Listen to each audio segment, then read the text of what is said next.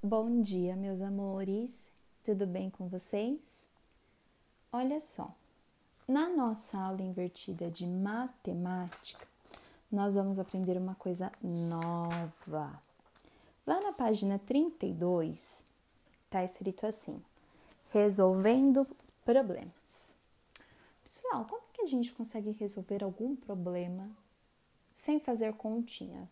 Ó, agora não vamos nem entrar na parte mais de números, de continhas de matemática. O que, que acontece? Como que a gente resolve um problema, por exemplo, se eu derrubei suco na minha apostila? Como que eu resolvo esse problema? É, o problema que a Procarol está falando é que ele, ele não tem uma única solução. Ele tem várias soluções, tem várias hipóteses, várias maneiras de resolver um problema. Quando eu esqueço o lanche na minha casa, como que eu resolvo esse problema?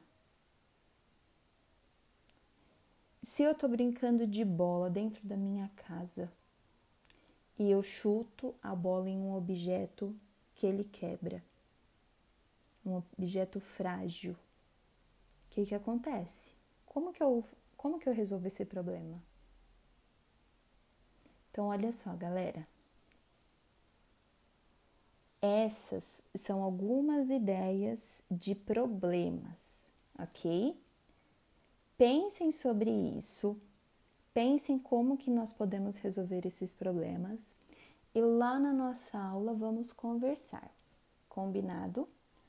Um beijo, um cheiro, um caminhão de caranguejo e até daqui a pouco.